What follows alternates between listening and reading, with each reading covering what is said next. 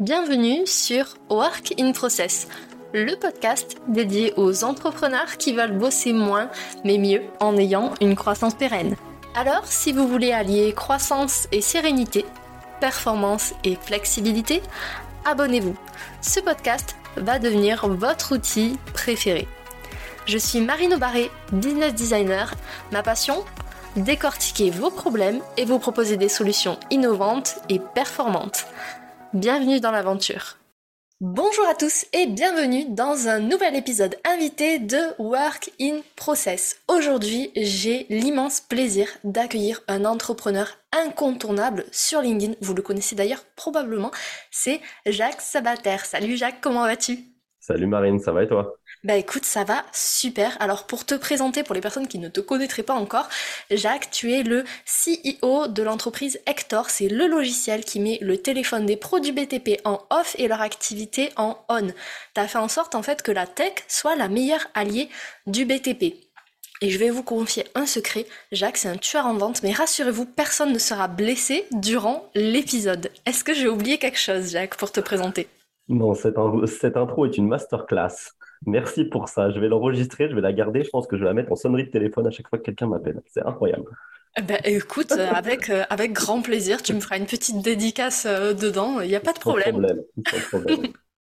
Donc aujourd'hui, je t'ai fait venir pour parler expérience utilisateur et expérience utilisateur surtout dans le BTP. Alors avant que vous quittiez l'épisode, vous allez me demander pourquoi est-ce que j'écouterai un épisode sur le BTP, c'est pas mon secteur d'activité restez bien parce que justement, se former et s'informer sur ce qui se passe dans d'autres secteurs d'activité que le vôtre, c'est un super élément différenciant pour bah, justement enrichir votre propre expérience utilisateur. Donc je vous recommande vivement d'écouter l'épisode parce que ça va être une pépite.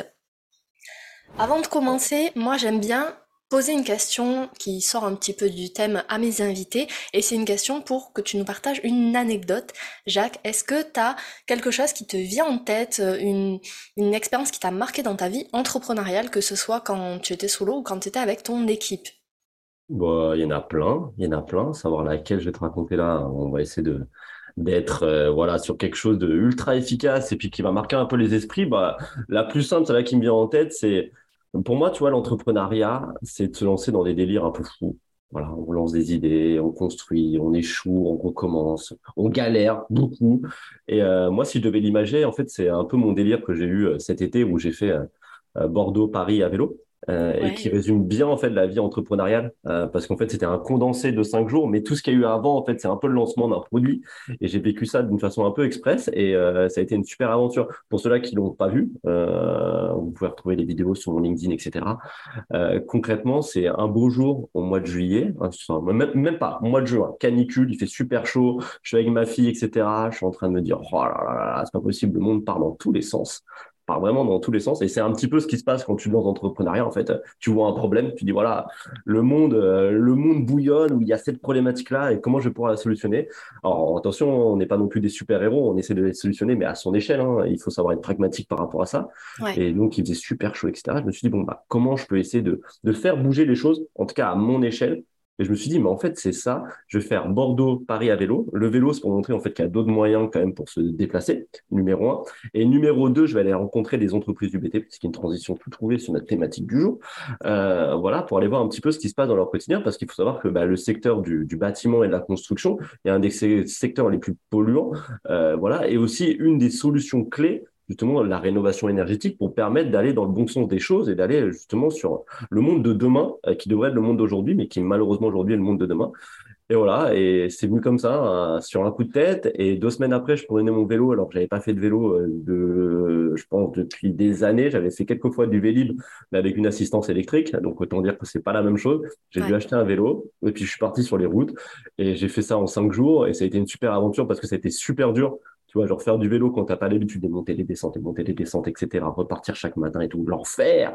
Mais clairement, c'est l'aventure entrepreneuriale, que tu peux avoir au quotidien, c'est-à-dire des hauts, des bas. Tiens, le matin, tu lèves, je suis le meilleur. Deux secondes après, tu dis, en fait, je suis plus mauvais. Mais en fait, non, je suis peut-être bon.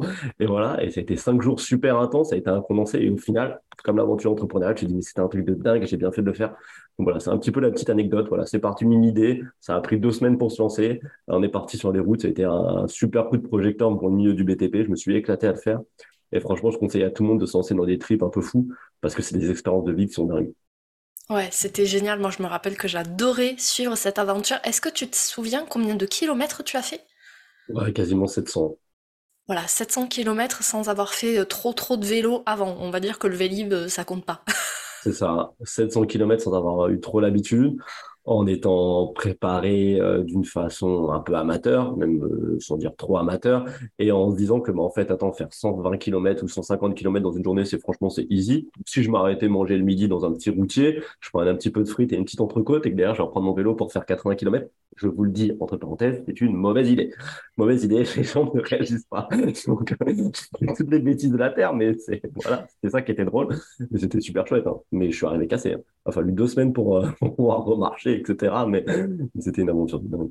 Ouais, parce que en termes de préparation, donc tu parles de la partie de lancement, mais tu as eu ta préparation physique aussi, puisque je sais que tu fais, euh, tu fais du sport.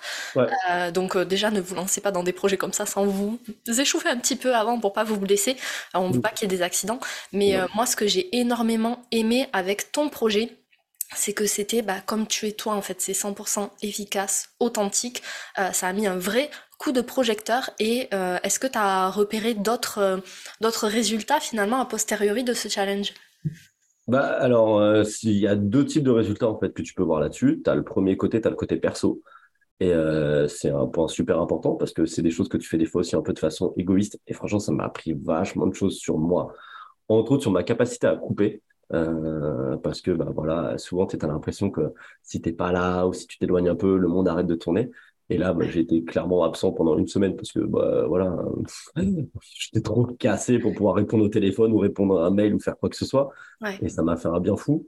De deux, j'ai l'habitude d'être toujours dans le bruit, euh, que ce soit quand je travaille, j'écoute un podcast, euh, tu vois, ou de la musique. Je suis toujours au téléphone, je fais beaucoup de vidéos. Enfin voilà, il y a toujours en tout cas un, bruit autour de moi. Et pour moi, le, le silence me fait un peu peur de base. Et là, quand j'étais sur mon vélo, j'étais là, bon, bah, prends mon vélo, je vais me prendre ma playlist, je vais écouter ma musique. Et tout le monde m'a dit, mais attends, mais t'es un malade. Euh, sur un vélo, on fait absolument pas ça. T'as la route, t'as tout ça. Euh, il faut pas écouter, il faut être focus. Donc, je dis, OK, bah, on va écouter le conseil. Et franchement, c'était le meilleur truc qui me soit arrivé. Vraiment, d'être dans le silence, en fait, d'être avec tes pensées, d'être, tu vois, profiter de l'instant présent, etc. Prendre du recul, c'était un truc de dingue. Et je sais que, tu vois, maintenant, j'aime avoir ces moments-là dans ma journée, chose que je faisais pas avant, pour justement me mettre, alors comme je peux le dire avec Hector, mais pour me le dire à moi-même, tu vois, de mettre en off mon téléphone, que ce soit le soir, tu vois, entre autres, euh, tu vois, de dire quand ma journée est finie, tu vois, je prends mon téléphone, je le pose, je le coupe et je reste un peu dans le calme, tu vois. Souvent, je vais marcher pendant une heure, mais je vais marcher, avant je mettais mes écouteurs, maintenant je vais juste marcher et ça me fait un bien de fou. Donc ça, c'est vraiment un truc que j'ai appris de cette expérience-là. Et du côté pro, euh, du côté pro, c'est ce que j'ai adoré en fait, c'est l'authenticité des gens et des entreprises du bâtiment. Alors, nous, on a dormi chez l'habitant, donc on a été super bien accueillis. Donc ça, c'était super cool de voir tout ce que les gens pouvaient mettre en place, etc. Et tout et tout. Et des fois, on se rend pas compte qu'on est un peu dans notre quotidien, mais il y a vraiment plus de choses qui sont en fait mises en place et des bonnes idées. Typiquement, des bonnes idées, j'en ai vu plein et j'en ai vu chez chaque personne. Donc c'est là où c'est super intéressant parce que bah, quand tu as une vision entrepreneuriale et que tu discutes, etc., mais ça fourmille dans ta tête, etc. Et c'est vraiment dingue. Et de l'autre côté, tout ce que les entreprises du bâtiment peuvent mettre en place et les difficultés qu'elles ont pu rencontrer parce que concrètement, elles ont vécu des vraies, vraies, vraies difficultés. Et c'est toujours le cas parce que post-Covid, quand tu te prends malheureusement la, guerre en Ukraine, euh, donc euh, les coûts de l'énergie qui explosent, les délais de commande qui ont explosé, etc., alors que tu as déjà eu ton activité qui a pris bah, cher il y a quelques années, qui sont pas si loin maintenant, et là tu repars. Franchement, ces gens-là ont une capacité de résilience qui est incroyable parce que les entreprises du BTP, il faut savoir qu'il y a personne qui arrive au boulot à, après 7 euh, heures du matin et qui part après 19 heures. Enfin, c'est des gens qui sont impliqués de chez impliqués dans leur activité, qui donnent corps et âme euh, pour malheureusement des fois pas retrouver beaucoup de choses à la fin. Et pour moi, en tout cas, qui l'ai vécu pendant des années, le voir aujourd'hui sur tout type de boîte, mais vraiment, que ce soit vraiment l'artisan ou le gros industriel, bah, c'est incroyable et ça donne une force de dingue pour continuer à faire les choses qu'on peut faire. Et surtout, pas moi seul. C'est plus on est nombreux dans cet écosystème, plus on est nombreux à bouger, plus on a d'impact, plus on, voilà, on va tous dans ce sens-là, plus les choses vont pouvoir évoluer dans le bon sens. Et ce qui est cool, c'est voilà, c'est créer aussi, tu vois, un mouvement pour voilà, on puisse faire vraiment bouger concrètement les choses, mais à plusieurs. Et vraiment, vraiment, il y a tellement de choses à faire dans le bâtiment. Tu disais tout à l'heure en amont, euh, tu vois, écouter cet épisode. En fait, cet épisode, il est essentiel, pas parce que je suis là, bien entendu, ça c'est cool, euh, mais surtout, il est essentiel parce qu'en fait, le milieu du BTP, c'est en fait le milieu que tout le monde connaît. On a tous quelqu'un dans sa famille, tu vois, un ami, etc., qui touche à ce secteur-là. On fait tous des travaux peut-être une fois dans notre vie. C'est quelque chose, en fait, qui fait partie de notre quotidien, mais qui est méconnu parce qu'en fait, on en a une image qui est faussée et qui n'est pas la réalité. Et c'est bien de montrer d'autres choses. Donc, euh, voilà. Restez, écoutez, likez, commentez. On continue. Et abonnez-vous. abonnez-vous, bien entendu, abonnez-vous. Ça, c'est déjà fait. En Super. je vais garder cette partie-là aussi, puis je vais la remettre euh, de temps en temps. pas. Alors du coup, bah, vu qu'on parlait euh, d'expérience dans le BTP, on va rentrer directement dans le vif du sujet. Et euh, pour la petite anecdote, moi j'ai attaqué un chantier avec mon compagnon, on retape une vieille maison. Donc j'ai vraiment euh, plongé dans le BTP côté utilisateur, côté client en tout cas, et je me suis aperçu que l'expérience utilisateur dans le BTP, c'est plus compliqué que ce qu'on pense. Parce que le BTP c'est méconnu, mais l'expérience utilisateur c'est plus compliqué. Parce que bah, les professionnels ils peuvent avoir, peuvent faire face à des retards de paiement, des, problèmes d'approvisionnement, comme tu le disais, avec les problèmes qu'il y a euh, à l'heure actuelle au niveau des matériaux. Il y a des clients qui sont compliqués. Euh, et puis l'administratif, ça se rajoute à tout ça finalement.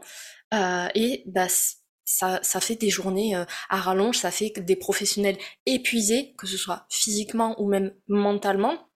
Et puis côté client, bah, comme on ne connaît pas ce secteur, et j'espère vraiment que cet épisode va va servir à, vous éclairer sur le sujet. On connaît pas le secteur, du coup on se dit oui mais cette personne elle est pas, elle pas un bon service client, elle est pas assez réactive. Mais parfois c'est pas leur faute en fait. Donc moi la question que je veux te poser Jacques c'est comment est-ce que toi tu as su que le digital, la tech, ça allait être vraiment transformateur pour ce secteur d'activité?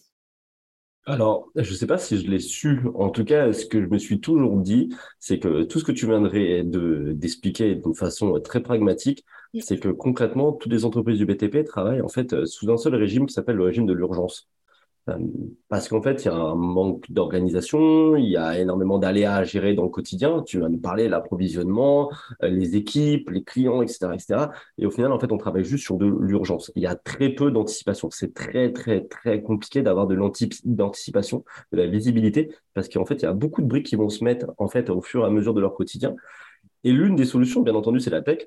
Euh, tu vois, c'est la tech, mais c'est déjà des choses des fois très pragmatiques, qui sont pas des choses technologiques, hein, euh, mais qui sont difficiles à mettre en place, parce qu'en fait, c'est des gens, si tu veux, qui agissent au quotidien. Euh, par exemple, tu vois, aujourd'hui, tu es en train de faire une rénovation, c'est génial. Ils vont avoir prévu, tu vois, de passer deux mois chez toi pour X raisons, tu vois, genre, imaginons, alors, tu es une entreprise tout corps d'État, c'est-à-dire qu'une entreprise qui va s'occuper des travaux de A à Z, peut-être mm. avec des sous-traitants, etc., mais qui vont prendre le chantier de A à Z. Donc, ça, c'est une première chose. Donc, eux, ils peuvent être justement impactés parce qu'un sous-traitant euh, est absent, euh, il y a eu quelque chose qui n'a pas été livré à temps, etc. Donc, ça, c'est une première chose. Et de l'autre côté, les entreprises qui ont une verticale précise, typiquement un maçon, typiquement une entreprise qui remplace des fenêtres, etc., sont en fait interconnectées les unes aux autres sans être bien organisées déjà chacune de façon individuelle. Donc ça fait en fait un, climat qui est tout de suite beaucoup plus compliqué. Je vais te donner un exemple. Tu vois, genre quand tu poses une fenêtre, il faut que le maçon ait préparé, tu vois, bah, la maçonnerie pour que la personne puisse poser la fenêtre.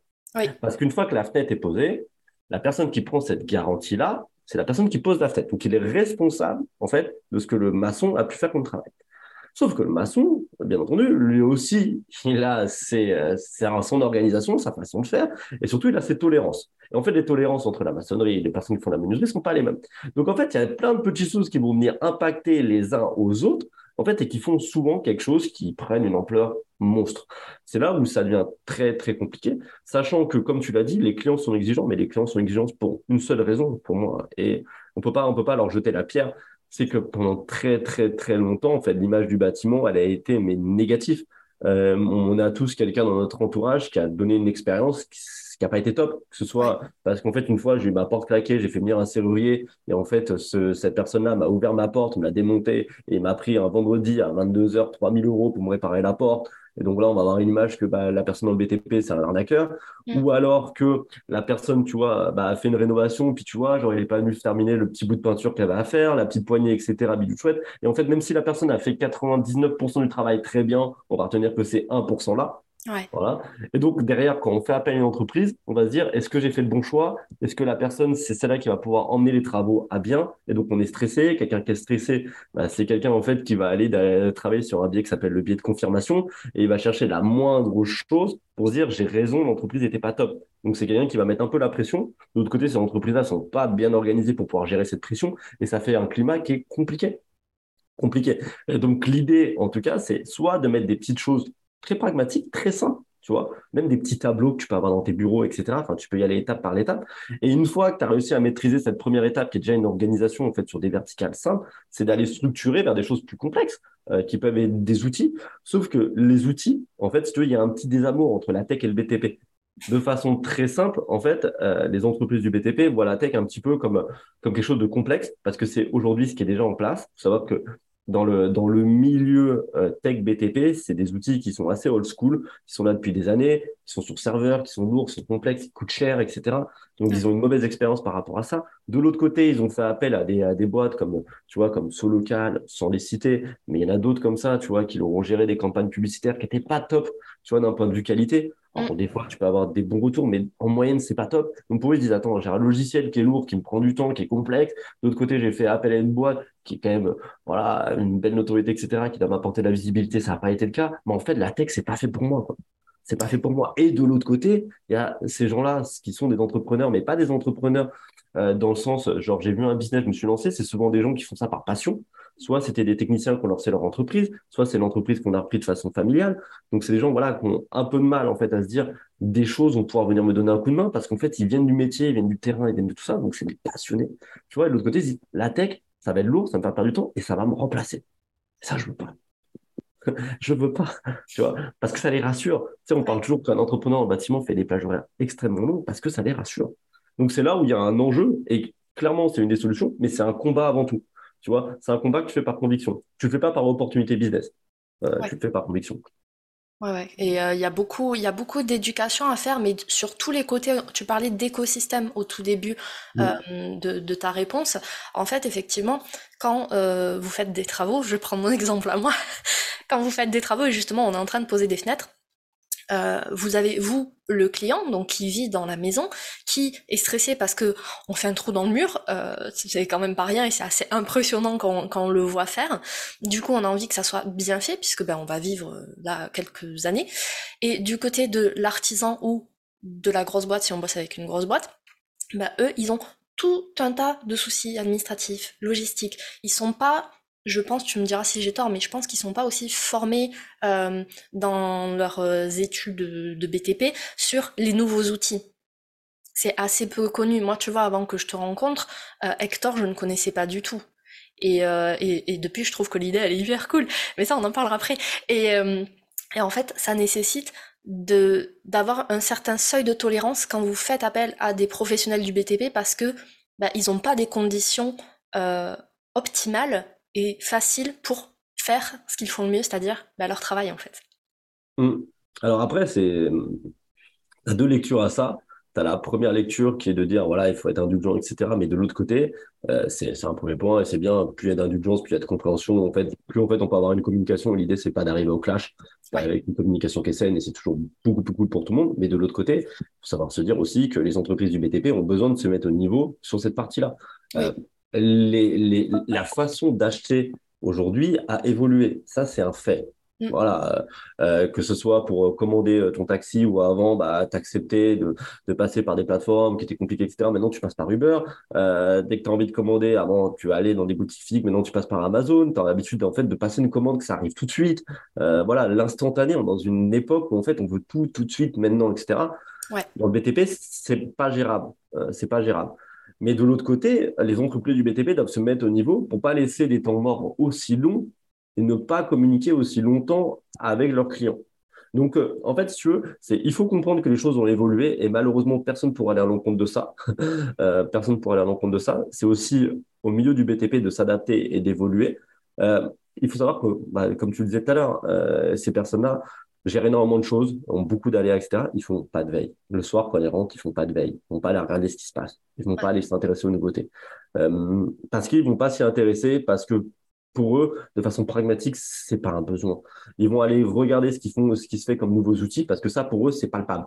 Tu vois, c'est palpable. Et ils l'utilisent, la visseuse, etc. C'est palpable. Ils vont, ils vont le faire.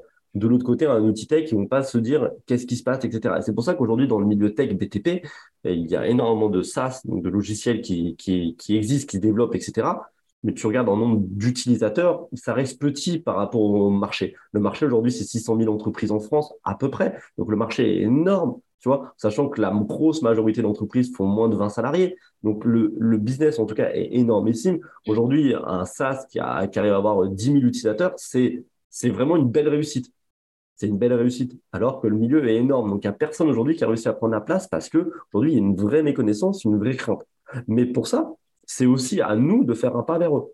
Euh, c'est-à-dire que quand on se lance dans ce milieu-là, c'est aussi à nous d'être dans l'éducatif, euh, dans nos process de vente, de faire comprendre la valeur ajoutée, etc. Donc il y a vraiment tout un tas de choses. En fait, il faut pas jeter la pierre en disant bah voilà ils n'ont pas le temps, donc il faut être indulgent. Non, ils doivent se mettre au niveau. Mais de l'autre côté, nous qui leur proposons des solutions, il faut aussi qu'on se mette à leur échelle et qu'on arrive à leur faire comprendre l'intérêt pour eux. Et de l'autre côté, il y a le client qui doit aussi essayer d'être dans une communication et de, dans une bienveillance pour éviter d'arriver dans un climat qui est très vite un climat de clash, pour que tout ça se passe bien en fait et qu'on arrive à trouver tous ensemble des, des solutions. Et si on arrive à créer ça, en fait, tu crées un cercle vertueux. Et tout de suite, en fait, c'est quelque chose qui est beaucoup plus euh, positif en fait dans la démarche et qui va pouvoir permettre en tout cas d'aller dans le bon sens. Mais il y a un vrai travail à faire. Il y a un vrai travail, mais il y a une vraie transition à faire. Ouais. Est-ce que pour toi, en plus de ça, tu vois d'autres enjeux pour les entreprises du BTP qui veulent se développer, qui veulent euh, continuer, on va dire, à suivre le marché et toutes les évolutions qu'on peut voir en ce moment et qu'on va voir prochainement? Bah, il y a plusieurs choses. Euh, numéro un, euh, sur la durée, les entreprises qui ne seront pas au niveau par rapport à ça vont avoir des vraies difficultés. Mmh. Euh, il faut savoir que le climat économique aujourd'hui n'est pas positif, donc il y a moins de business. Donc moins de business égale plus de concurrence. plus de concurrence égale justement d'être différenciant dans, dans son approche, parce que sinon ça va être très, très compliqué pour beaucoup d'entreprises. Et donc il faut proposer des choses nouvelles. Choses nouvelles égale pas des choses complexes, égale des choses simples mais qui permettent d'avoir un impact positif, que ce soit lors de votre premier rendez-vous, que ce soit dans la remise du devis, que ce soit justement dans l'annonce du timing, etc. C'est des petites choses à mettre en place. Enfin, c'est des choses que tu connais très bien, Marine, mais je veux dire, c'est juste d'envoyer de, une confirmation de rendez-vous euh, avec un client, bah, c'est un petit effet web de dire ah tiens les autres entreprises avec qui j'ai pris rendez-vous, elles n'ont pas fait ça. C'est pas complexe à mettre en place, mais ça fait déjà un premier point positif. Euh, c'est plein de petites choses, tu vois, de dire bah tiens quand j'ai un devis qui, qui a été signé, quand j'ai un devis qui a été signé, eh ben, je vais envoyer un rétro-planning. Donc, j'ai un mail type, voilà, avec juste les prochaines étapes de façon macro, non pas du micro. Ça fait toujours peur aux entreprises de donner des délais prévisionnels parce que le client va le prendre comme argent comptant. Non, en fait, il a une visibilité. Juste d'avoir une visibilité, c'est énorme. De l'autre côté, que vous ayez un retard, il faut juste prévenir les gens. Mais prévenir les gens, ça ne veut pas dire aller euh, euh, préparer un courrier recommandé, etc. Non, ça peut être juste un SMS, ça peut juste être un mail. C'est des petites choses. En fait, il y a tellement en fait un gap aujourd'hui dans ce qui se fait dans le milieu du BTP qu'il n'y a pas besoin de faire des choses complexes. Des petites choses simples permettent d'avoir un énorme impact, un, un, énorme élément différenciant. Ça, c'est le premier point. Ça permet de ramener du business. C'est très court-termiste. Après, il y a la vision long-termiste. Quand on travaille, quand on est euh, à son compte, qu'on soit artisan ou que ce soit une TPE, PME ou autre, on essaie de valoriser son travail. L'idée, c'est qu'in fine, le jour où on part à la retraite, moi j'aime bien prendre cet exemple, c'est on vend son entreprise, on part à Miami, on s'achète une Lamborghini rose et on profite de sa vie. Et pour ça, il faut pouvoir la vendre, son entreprise. Aujourd'hui, 70% des entreprises du bâtiment qui ferment, c'est parce qu'il n'y a personne qui veut les reprendre. Pourquoi? Parce qu'en fait, on reprend une coquille vide.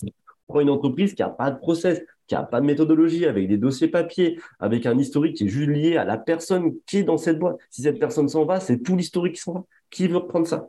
Ça n'a pas de valeur, malheureusement. Et donc, on a travaillé pendant des années, des années, des années pour pas valoriser son travail. Et ça, c'est dommage. Et un outil euh, tech aussi simple soit-il, qui met des process dans une entreprise, ça permet d'avoir quelque chose euh, qui se valorise, qui se quantifie et qui justement permet de valoriser son entreprise sur le, sur long terme. Ça, c'est le deuxième point. Troisième point, c'est le recrutement. Aujourd'hui, il y a une vraie pénurie de main-d'œuvre dans le BTP. C'est une réalité. Euh, c'est un milieu qui est moins attractif, ça attire pas les jeunes, c'est pas valorisé. Alors, il y aurait tout un sujet à faire sur euh, l'éducation nationale et le système scolaire et les entreprises, comment elles attirent des talents. Voilà, la faute n'est pas que d'une partie, elle est vraiment de l'ensemble de, de, la chaîne de valeur, tu vois. Mais en tout cas, c'est un vrai, une problématique. Donc, pour ça, pour recruter les gens, pour les faire rester, il faut quand même avoir des choses qui soient modernes. Aujourd'hui, quand on attire un jeune et on dit, bah, écoute, tu vas travailler, je te donne un de ces papiers, tu vas les fouiller, etc. Ils sont H24 sur leur téléphone. Ils ont besoin aussi d'avoir un petit truc moderne. Voilà, ils vont ouvrir leur application, voir ce qu'ils ont à faire, etc. Donc, c'est important pour recruter, pour fidéliser et surtout de se dire, si jamais quelqu'un s'en va dans mon entreprise, bah, je perds pas l'historique, en fait.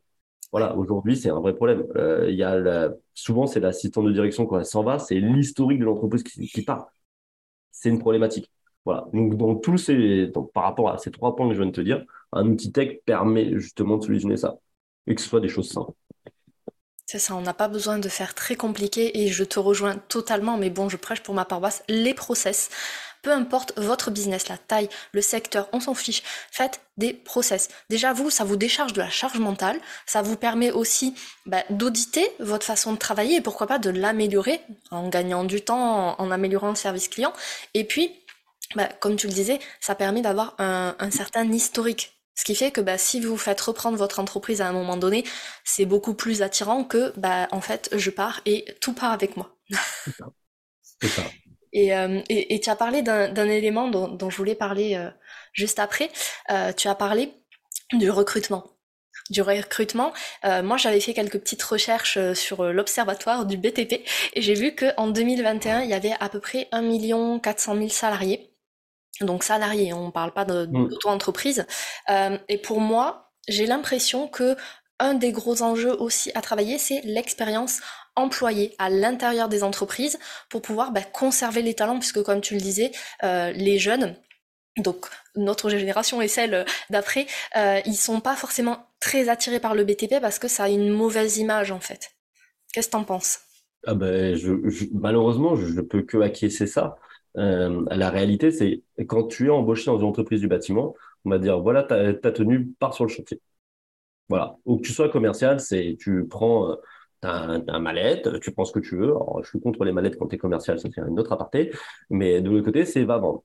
Sauf que la réalité, c'est que, quand on arrive dans une entreprise, c'est quelque chose de nouveau, on est stressé, euh, on rentre dans un nouvel environnement, etc. Et on a besoin d'être encadré. Ça, c'est le premier point. Euh, aujourd'hui, c'est quelque chose qui n'est absolument pas fait dans le bâtiment.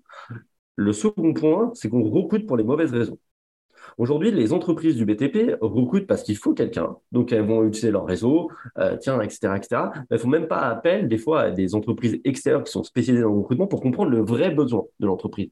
Parce qu'en fait, c'est toujours pareil. On a une vision un peu court-termiste des fois dans le BTP et pas héroïste. On voit, oui, mais si je prends une agence, ça va me coûter 3 000, 4 000.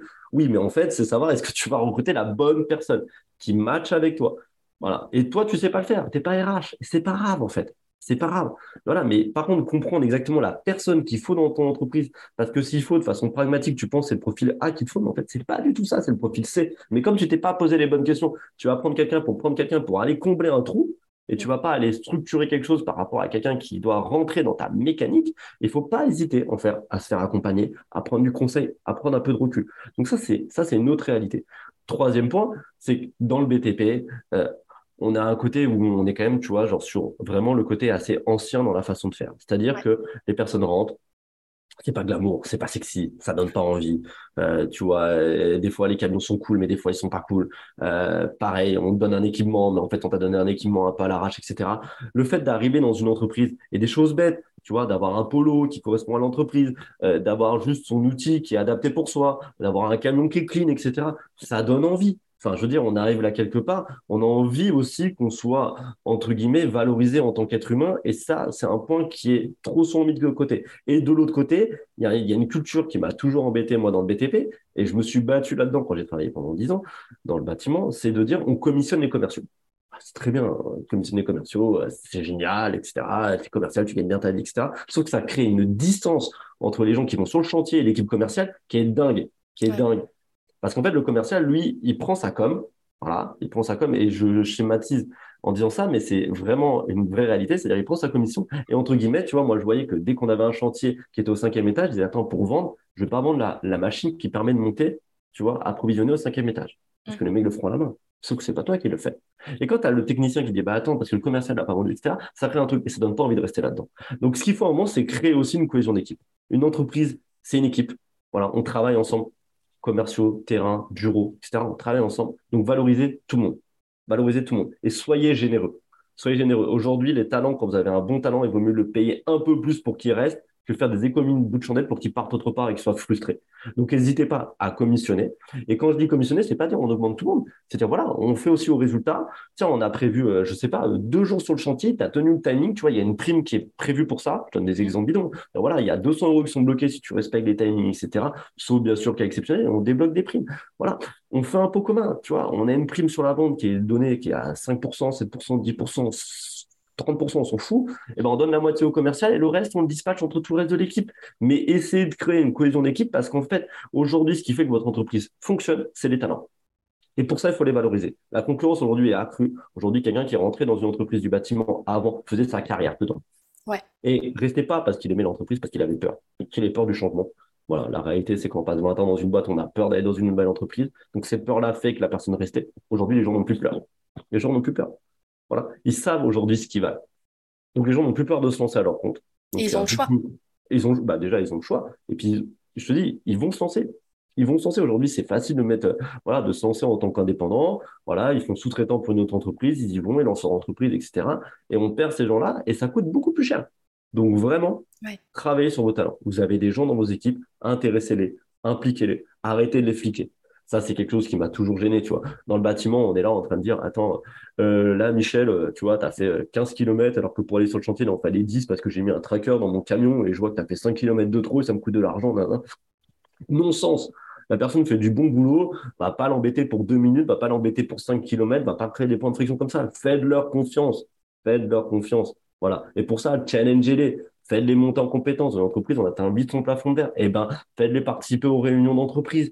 Tiens, voilà, on a envie d'ouvrir une gamme. Qu'est-ce que tu en penses? Tiens, on est en train de rencontrer un nouveau fournisseur. Est-ce que tu veux tester les produits? C'est des petites choses qui valorisent l'humain, en fait. Et de dire, bah, tiens, avant de tester un nouveau silicone, on va donner une entrée à une équipe. L'équipe A va tester ce nouveau silicone et nous faire un retour. Voilà, bah, c'est les valoriser, dire, tiens, tu as, vu, c'est toi qu'on va écouter. Voilà, c'est des petites choses simples, en fait. Mais impliquer les gens, valoriser-les, arrêter de les fliquer, c'est quelque chose qui ne marche plus. Euh, à un moment, il faut savoir donner la confiance. Vous n'êtes pas à deux minutes. L'optimisation, elle ne marche pas à ce point-là. Parce qu'un chantier, ça coûte beaucoup plus cher quand on a quelqu'un en fait qui fait les choses à la va-vite et qu'on doit gérer, gérer du SAV. Donc l'idée c'est pas qu'il passe une heure de plus sur le chantier, c'est qu'on n'ait pas de problème derrière. Donc pour ça, faites-les confiance, impliquez-les et c'est super important et ça a une vraie différence aujourd'hui. Ouais.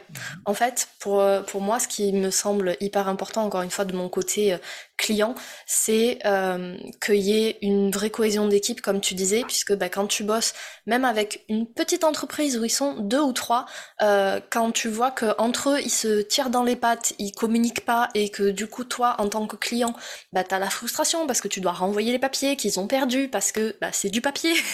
Ouais. ça crée beaucoup de frustration. Et pour, euh, pour la partie euh, management, je te rejoins, mais ça, ça marche pour tous les secteurs d'activité, hein, pas que le BTP. Euh, ne faites pas de micro-management, s'il vous plaît. J'ai déjà fait un, épisode sur le, le, time tracking, mais voilà, le, la partie GPS aussi, t'as mis 5 km de plus. C'est pas grave, peut-être qu'il y avait une déviation ce jour-là sur la route et, et c'est ok en fait. Faites confiance à vos équipes. Si vous les recrutez normalement, c'est que bah, ils sont bons, sinon c'est que vous, vous n'êtes pas bon en recrutement. Et là, bah, comme tu le disais, il faut passer par euh, des professionnels du recrutement qui, eux, savent ce qu'ils font. Et euh, moi, je, je, souligne un point qu'on a déjà dit plusieurs fois, mais moderniser vos process. Alors déjà, faites des process, et ensuite, modernisez-les. C'est-à-dire que on a une expérience client qui, parfois, est soignée, parfois non. Mais côté expérience employée, ça pêche. Les gens ont le choix S'ils se sentent pas bien dans votre boîte, ils pourront en trouver une autre. Il y a plus d'offres que de demandes. Donc, pour garder les bons talents, les bonnes personnes dans votre business, soignez l'onboarding, donc l'accueil des gens, mais soignez aussi pendant qu'ils sont euh, chez vous. C'est-à-dire que c'est pas parce qu'on les accueille bien que hop c'est bon, euh, j'ai mon expérience employée qui est faite. Non, l'expérience employée c'est tout au long de euh, la collaboration en fait avec la personne et comme tu le disais, il y a plein de petits trucs tout simple qu'on peut mettre en place, ben, par exemple, prendre des nouvelles des gens avec qui on bosse. Je sais pas si, si toi tu l'as remarqué, mais ça se fait assez peu finalement de vraiment s'intéresser à ce que vit la personne dans sa vie privée, puisqu'on sait que le privé impacte le pro. C'est euh, ben, la féliciter, par exemple, quand, euh, je sais pas moi, euh, il arrive un truc cool dans sa vie, c'est être là aussi quand ça va pas, puisque ben, quand on est chef d'entreprise, encore une fois, peu importe la tête de l'entreprise, on est manager. Et un bon manager, il est facilitateur, il écoute les personnes avec qui ils bossent pour que bah, ces personnes puissent donner le meilleur d'elles-mêmes.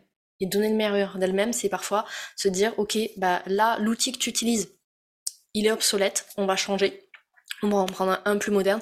Parfois, c'est ok, bah, les process qu'on a, ils sont plus d'actualité, ils ont 20, 30, 50 ans. On va les travailler ensemble et comme toi, tu es l'expert qui va sur le terrain, j'ai besoin de toi pour construire ça. Et ça, c'est important de travailler sur le, le côté égo. Je sais pas si tu l'as remarqué, Jacques, mais j'ai l'impression que les managers, ils, parfois, ils ont du mal à se dire, bah, en fait, les gens du terrain, c'est eux les experts. Moi, je suis là pour faciliter le travail, pour faire de la gestion de projet, un petit peu de la gestion de chantier. Mais bah, j'ai du mal à laisser en fait cette part d'expertise, puisque bah, comme je suis N plus 1, théoriquement, ça devrait être moi l'expert. Et surtout que c'est pas ce qu'on te demande à toi. C'est voilà, c'est la même chose quand tu structures une entreprise, quand tu commences à faire tes premiers recrutements, tu prends des gens meilleurs que toi sur certains pôles et c'est ok. C'est même mieux.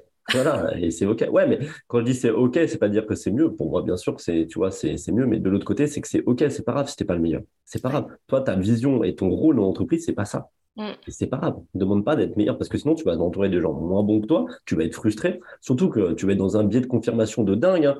Pareil, hein, on revient là-dessus, hein, c'est-à-dire de dire, ah bah tu vois, j'avais raison, cette personne-là, il sait pas le faire, ta boîte, elle va pas avancer. Que tu sois dans le BTP, dans tous les secteurs, c'est pas grave. C'est eux qui sont sur le c'est eux qui ont des bonnes idées. Et ils ont souvent des très, très bonnes idées. Mais quand on ne prend pas le temps de les écouter, ah, bah, c'est bête, on loupe des bonnes idées qui permettraient en faire de gagner du temps et de l'argent à l'entreprise. C'est ça. Et du coup, tous les deux, j'ai l'impression qu'on a une, passion pour les belles expériences utilisateurs. Quel conseil, toi, tu donnerais à euh, des, des, CEO d'entreprises du BTP, justement, pour créer opérationnellement, là, mettons, la semaine prochaine ou le mois prochain, une belle expérience utilisateur pour justement bah, continuer à suivre l'évolution du marché? En bah, pratique ou pratique? bah, Si tu prends vraiment dans une entreprise du bâtiment, en étant très pragmatique, je te dis, c'est des petites choses simples. Numéro un, tu as rendez-vous, c'est une confirmation de rendez-vous. Tu as un retard, tu, tu te prépares un petit SMS automatique et tu dis, bah voilà, je vais être en retard de 5 minutes. En fait, c'est déjà dans des choses qui sont très simples. Voilà, la ponctualité, être à l'heure. Voilà, tu termines ton rendez-vous, tu prends ton temps de proposer un deuxième rendez-vous. Tu es dans une démarche tu vois, où tu montres que tu mènes la danse et tu rassures la personne. Il faut rassurer les gens euh, qu'on a en face d'eux, encore plus dans le BTP, parce que c'est des gens qui sont très anxieux sur le choix de l'entreprise. De deux, quand vous faites vos devis, soyez clairs. Arrêtez d'écrire des dizaines de pages avec du jargon technique qui va à Google. Ça en met plein la vue. Hein. Ah, c'est très bien. Les gens en face ne comprennent pas ça. Problème, solution moi, je dis souvent en vente, et c'est pas la thématique de ce podcast-là, mais c'est qu'on est souvent, quand on n'est pas sûr de ce qu'on dit commercialement parlant, on met des mots techniques, parce qu'on se met comme un sachant. Un sachant, c'est quelqu'un qui va vulgariser quelque chose de compliqué en le rendant accessible. Donc, si vous êtes un sachant, mettez les choses accessibles. Voilà. Donc, déjà, vos devis doivent être clairs. Mettez des petites choses qui font un petit plus. Moi, ce que je faisais toujours, et c'est quelque chose de très simple, c'est que le lendemain de mon rendez-vous, d'accord, j'avais dans mon téléphone j'avais des petites photos de chantier et envoyé 24 heures après, tiens, on est en train de faire un chantier à côté. C'est exactement le même type de projet que vous. J'ai pensé à vous. Je vous envoie la photo. C'est bête. En fait, la personne dit, ah, tiens, il pense à moi, il est quali, etc. Et ça rassure. Ça rassure, ça rassure. Donc ça, c'est le point numéro 2. Une fois que vous signez les choses, etc., actez les choses. Soyez transparent. Donnez une visibilité. Simple. Rétro-planning. Voilà cinq semaines de délai de commande, euh, deux, trois semaines de fabrication si vous faites de la fenêtre, une semaine d'installation. Ça donne quelque chose qui est en tout cas à la louche, mais qui permet de rassurer, donner les, les interlocuteurs que vous allez avoir. Sur la partie comptabilité, c'est personne X. Sur la suivi de chantier, c'est personne Y. N'hésitez pas, voilà, si vous avez des questions, à les contacter directement. Soyez transparent, donnez les bons interlocuteurs, etc.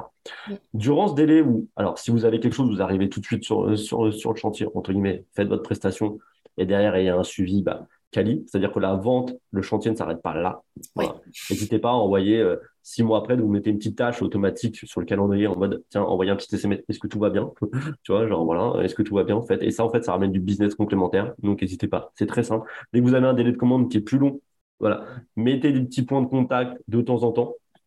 Typiquement, je ne sais pas si vous faites des fenêtres, je prends l'exemple, vous recevez les fenêtres à l'atelier ou au bureau, voilà, dès qu'elles arrivent, dites à votre technicien d'envoyer une photo au client. Ça valorise leur travail, ça permet de rassurer le client, etc. Ça permet de créer une relation de confiance. C'est des petites choses simples. Voilà. Dès que vous commencez un chantier, là, il va y avoir des problèmes. C'est là où ça commence les problématiques. Quand il y a une problématique, notez-les. Ne dites pas à l'oral, genre oui, ça, non. Prenez le temps d'écrire un mail pour dire ce qui se passe mal, ce que vous allez faire. Voilà.